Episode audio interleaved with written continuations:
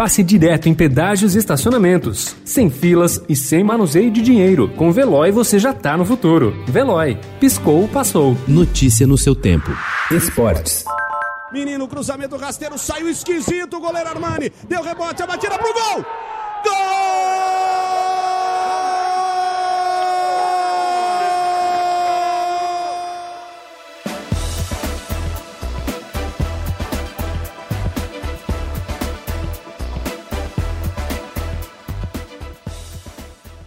O Palmeiras ficou muito perto de garantir sua presença na finalíssima da Libertadores, marcada para o dia 30 de janeiro no Maracanã.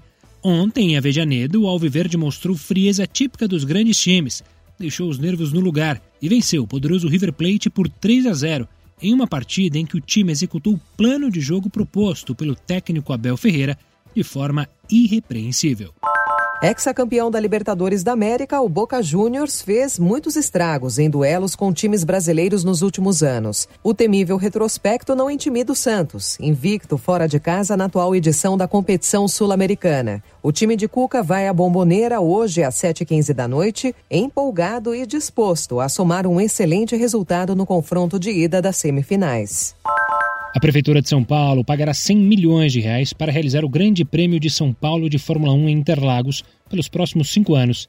Segundo o Diário Oficial do município de ontem, o acordo assinado em 23 de dezembro de 2020 e válido até 2025 com a empresa MC Brasil Motorsport Hund Limitada tem como objetivo a contratação de empresa para a realização do Grande Prêmio São Paulo de Fórmula 1. Filho mais velho do piloto Rubens Barrichello, Eduardo Barrichello anunciou ontem que vai correr nesse ano no automobilismo europeu para tentar chegar à Fórmula 1. Aos 19 anos, o piloto trocou as categorias de acesso da Fórmula Indy para disputar em 2021 a temporada da Fórmula Regional Europeia, um dos degraus rumo à principal categoria do automobilismo.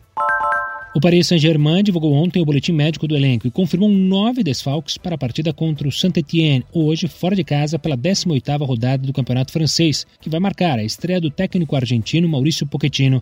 Entre eles está Neymar, que segue em recuperação da entorse no tornozelo esquerdo, sofrida há três semanas, e apareceu em campo para dar corridas em volta do gramado do CT do time. Notícia no seu tempo. Pegando a estrada ou só indo no shopping? Com o Veloy você já está no futuro e passa direto em pedágios e estacionamentos, sem filas, sem contato e sem manusear dinheiro. Aproveite 12 mensalidades grátis e peça já o seu adesivo em veloy.com.br.